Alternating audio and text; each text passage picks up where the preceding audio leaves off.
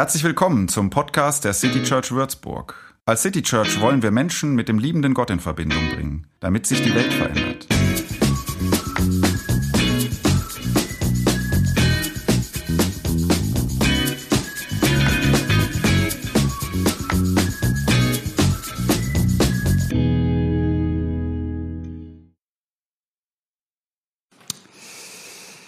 Ich lese euch jetzt gleich vor, wie im ältesten der Evangelien ähm, der Ostermorgen erzählt wird. Und beim Zuhören, auch wenn ihr diesen Text schon ein paar Mal gehört habt, aber beim Zuhören tut mal Folgendes. Stellt euch vor, der letzte Satz dieses Textes wäre auch der letzte Satz im ganzen Evangelium, im ganzen Buch des Markus. Also Markus erzählt in 15 Kapiteln die Geschichte des Jesus von Nazareth. Ähm, und er ist, Markus ist der Erste, der das tut in seiner Zeit.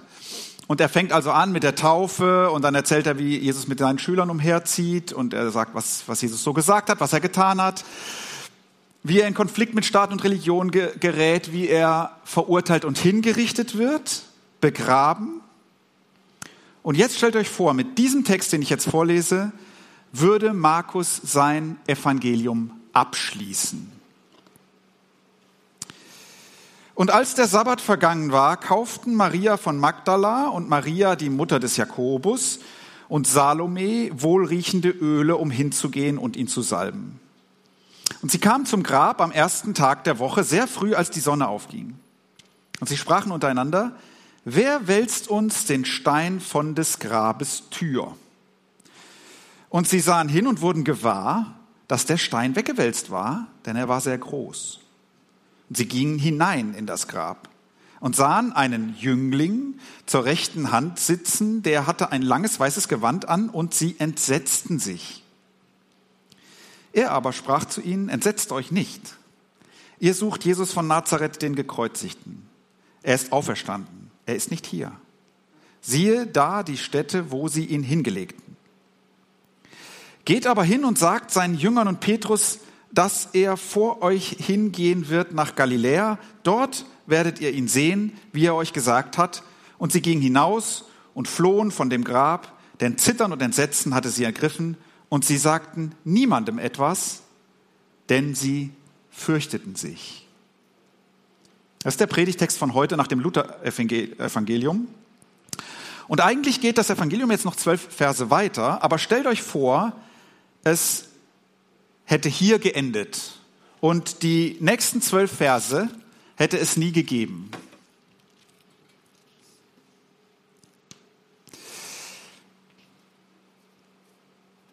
Dann wäre der Schluss also so, Zittern und Entsetzen hatte sie ergriffen und sie sagten niemandem etwas, denn sie fürchteten sich sehr.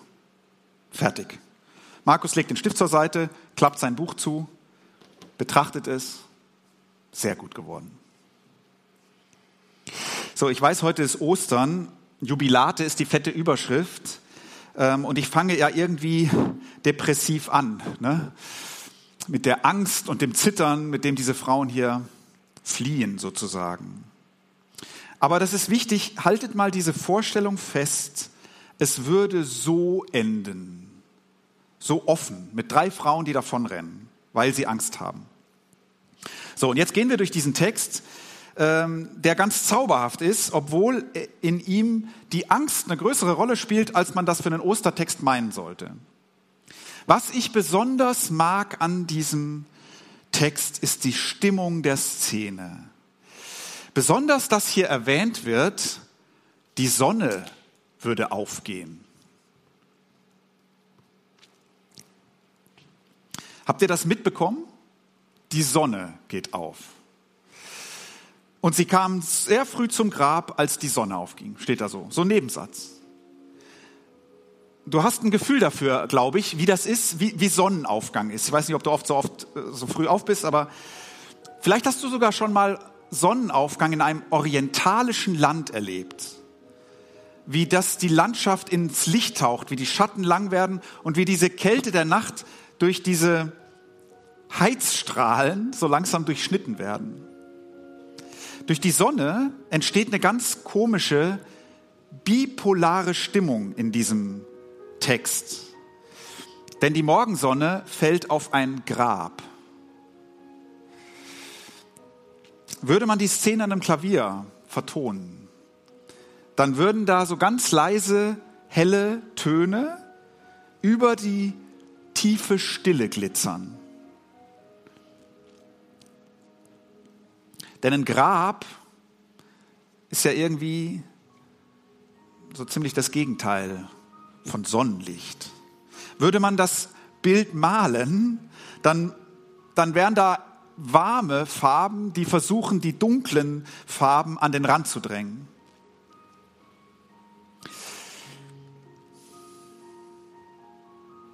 Und jetzt kommen drei Frauen ins Spiel.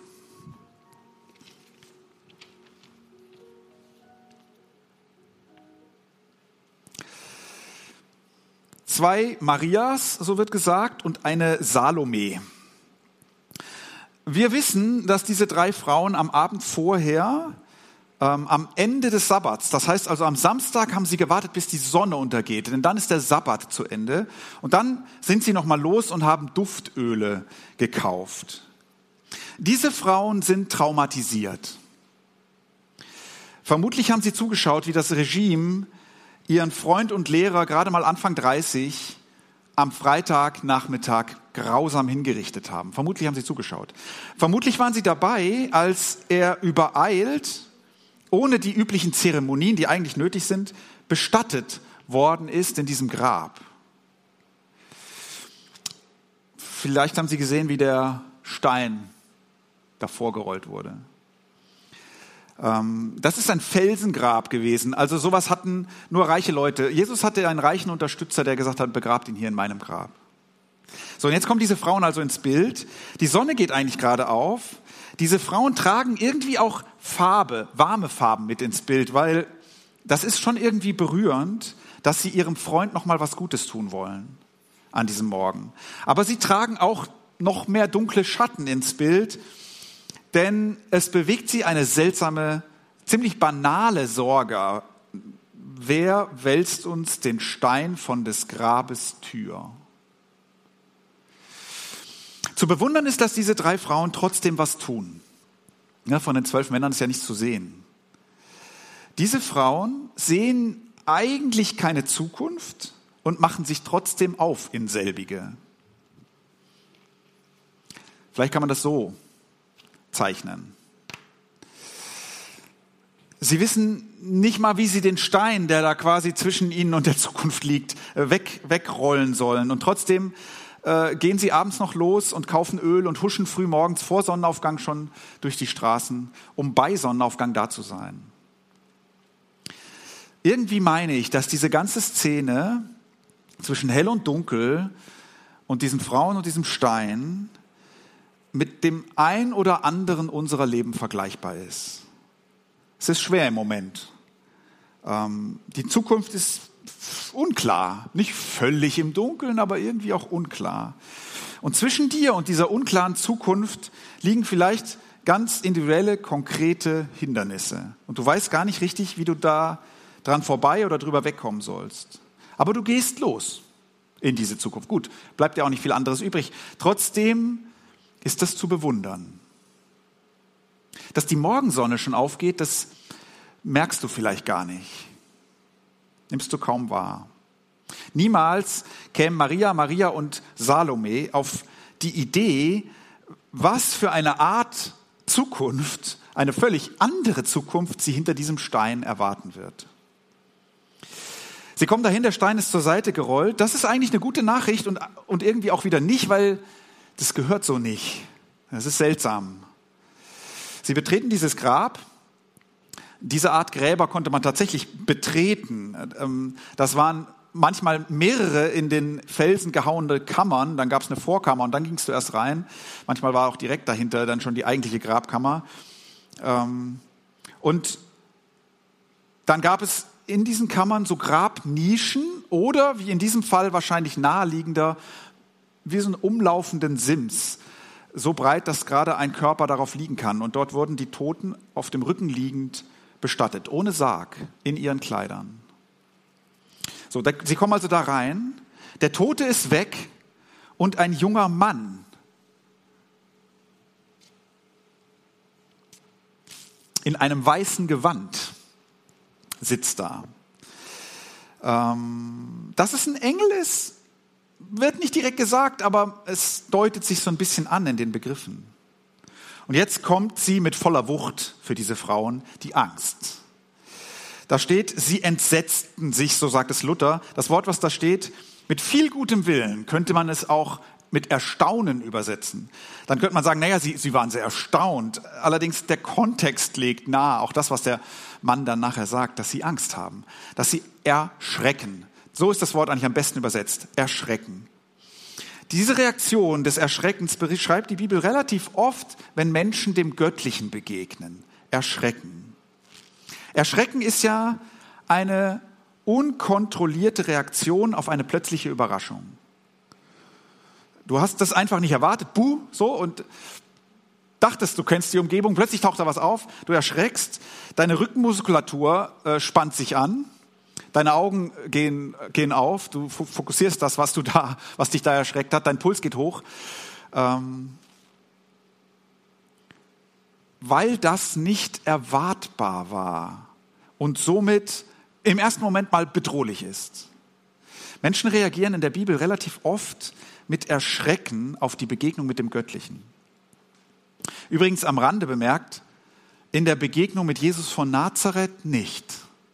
Ich glaube nie. Also in Jesus von Nazareth kannst du Gott begegnen, ohne Angst zu bekommen. So, und der Mann sagt, erschreckt euch nicht. Im Grunde sagt der Mann, keine Angst, keine Angst. Ihr sucht Jesus von Nazareth, den Gekreuzigten. Er ist auferstanden. Er ist nicht hier. Siehe da die Stätte, wo er gelegen hat. Jubilate. Er ist auferstanden. Eigentlich passiert hier das Beste, was passieren kann. Ähm, die Nachricht ist doch großartig. Es, er ist auferstanden, er ist nicht hier. Das Grab ist kein Grab mehr. Wir müssen eigentlich dieses schwarze Ding hier rausmachen. Sowieso ist es, glaube ich, besser, wenn ich hier so ein bisschen was frei lege. Das Grab ist kein Grab mehr. War mal ein Grab, ist jetzt keins mehr. Jedenfalls keines, das benutzt ist. Schaut her, hier lag er, aber jetzt nicht mehr. So, ja, eigentlich gute Nachricht. Trotzdem stehen, naja, das ist jetzt unsere Fantasie, die, die diese Frauen wie, die, wie versteinert dastehen sieht. Ne? Steht ja so nicht da. Ähm, gejubelt wird dann nicht. Eigentlich wünscht man sich das ja, dass Gott sich zeigt. Weiß nicht, wie du das dir in deiner Situation denken würdest. Dass der was macht, dass der Steine wegrollt, die da liegen, oder Hindernisse ähm, begradigt, irgendwie traumatisches heilt, den Tod verjagt, was immer. Eigentlich wünscht man sich das. Scheinbar ist es nicht immer leicht zu erfassen. Scheinbar kann das sehr verwirrend sein. Scheinbar kann das dazu führen, dass wenn Gott handelt, dass du ihn dann nicht mehr da findest, wo du ihn gesucht hast.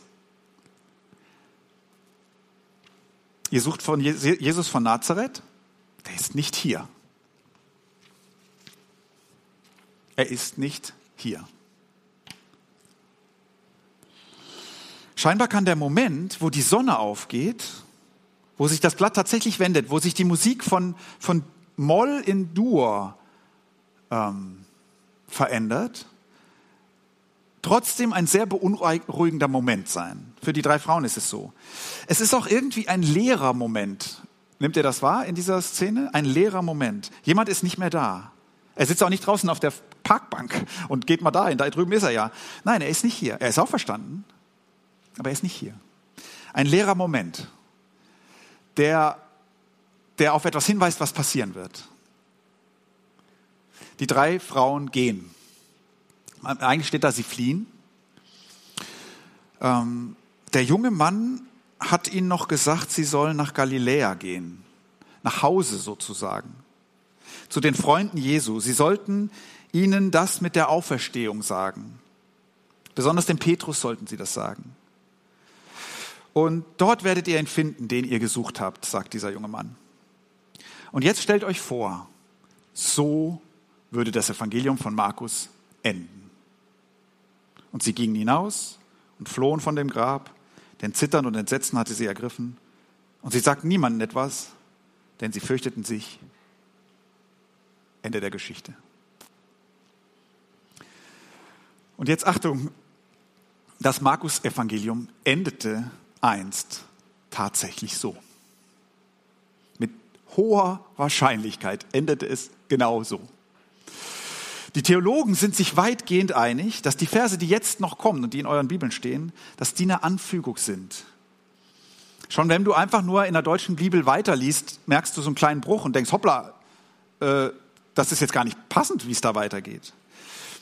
Ähm, Matthäus und Lukas, die, die ähm, Jesu Leben auch erzählen, die kennen den Markus-Text, die berufen sich oft darauf, sie, sie zitieren ihn oder sie, sie, sie übernehmen den Text oft, auch in dieser Auferstehungsgeschichte. Und dann ab diesem Vers machen sie anders weiter, weil sie den Text nicht kannten, die, die nächsten Verse. Hatten sie nicht. Ähm, und der heutige Markus-Schluss, der wirkt, wenn ihr den lest, wie so ein bisschen so eine Zusammenfassung von dem, was ja eigentlich noch, was man weiß und was man vielleicht noch mal zusammenfassend hier dran fügen muss. Also, es gilt als ziemlich sicher, dass der Markus-Schluss, den ich jetzt nicht vorgelesen habe, später angefügt wurde. Streiten kann man sich, ob es vielleicht einen anderen originalen Markus-Schluss gab und der verloren worden ist, wird man nie herausfinden. Man kann sich auch streiten, ob der Markus-Schluss, dieser hier, von Markus selbst verfasst wurde, aber später. Nicht wenige Leute sagen aber, warum muss da was verloren gegangen sein? Wäre das hier nicht ein großartiger Schluss? Ein offenes Grab, Frauen, die davonlaufen, und Schluss. Denn alles ist gesagt. Jesus ist auferstanden. Ist gesagt. Er ist nicht hier. Ist gesagt. Geht nach Hause. Ihr werdet ihn dort treffen. Und die Reaktion der Frauen ist, sie sagen es niemand, weil, weil Zittern und Entsetzen sie ergriffen hat. Ende. Ich klebe natürlich diese Seite nachher wieder in diese Bibel ein, ähm, die übrigens eine ist, in der schon ein paar Seiten fehlen. Deswegen habe ich heute aus Luther vorgelesen, weil äh, nur aus dieser kann ich eine Seite rausreißen. Und die gehört natürlich wieder da rein. Die gehört auch zur Bibel. Ähm, aber ich liebe diesen Schluss, diesen offenen Schluss. Weil jetzt kannst und musst du deinen eigenen Schluss schreiben. Jetzt nicht für Maria, Maria und Salome, sondern für Mario, Mario und Sebastian. So, dein Schluss. Jesus ist auferstanden. Jubilate. Die Morgensonne wärmt schon dein Gesicht. Jubilate. Die Hoffnung, dass Gott Auferstehung kann. Auch für unsere Aussichtslosigkeiten. Die verkündigt einen kräftigen Schub Hoffnung in unser Leben rein. Jubilate. Aber was macht das alles mit deiner Geschichte? mit deinem Weg weg von diesem Grab, wo auch immer du hingehst. Was macht es mit dir, der du weggehst von Ostern 21 in den April rein, in dieses Jahr, in die Jahre, die noch vor dir liegen in deinem Leben? Was machst du daraus? Kannst du das glauben, Auferstehung? Willst du so leben mit der Hoffnung auf einen Gott, der Auferstehung kann? Für deine Hindernisse, für deine Hoffnungslosigkeiten, für dein Leben, wenn es eines Tages mal ans Ende kommt. Wohin, wohin lenkst du deine Schritte? Die Frauen laufen nach Galiläa. Wohin läufst du? Wohin lenkst du deine Schrecke, Schritte dann, wenn du Gott nicht da gefunden hast, wo du ihn vermutet hast? Beunruhigt dich das, wenn du ihn nicht da findest, wo du ihn suchst? Und ist es gut zu wissen, dass Markus sozusagen sagt, ja, so eine Beunruhigung ist ganz normal. Es ist sogar der passende Schluss für meine Geschichte. Wie soll deine Geschichte weitergehen? Vielleicht, vielleicht glaubst du Gott ja auch ziemlich tot. Du äh, kommst an Ostern sozusagen zum leeren Grab um der Tradition willen und, und, und weil dieser Mann und, und diese christliche Religion es irgendwie auch verdient haben. So. Aber jetzt findest du hier gar keinen Toten. Du findest hier keinen toten Gott, keine Knochen antiker Vorstellungen, sondern du findest eher eine ziemlich lebendige Geschichte mit, mit Licht und Schatten, mit Dur und Moll, mit, mit Tönen, die, die glitzern über einer leeren Stille. Sowas wie eine spannungsgeladene Leere findest du. Als ob bald was sehr Lebendiges passiert. Wie wirst du deine Geschichte weiterschreiben? Die ist offen. Jesus ist auferstanden. Der Rest findet sich im alltäglichen Leben. Und zum Schluss willst du diesen Satz hier mitnehmen. Er ist nicht hier. Und willst du diesen Satz hier mitnehmen? Keine Angst. Wir brauchen diese Sätze. Ähm, besonders diesen hier. Keine Angst. Manchmal wirst du erschrecken noch in deinem Leben, weil das Leben ist, wie es ist. Und dann brauchen wir diese jungen Leute, diese jungen Männer oder Frauen, die Leute, von denen wir ahnen, es begegnet uns das Göttliche, die uns sagen, hab keine Angst. Er ist nicht hier, aber er ist auferstanden. Geh zurück nach Hause, dort wirst du ihn treffen. Und erzähl vielleicht anderen davon, die glauben, Gott sei gestorben. Amen.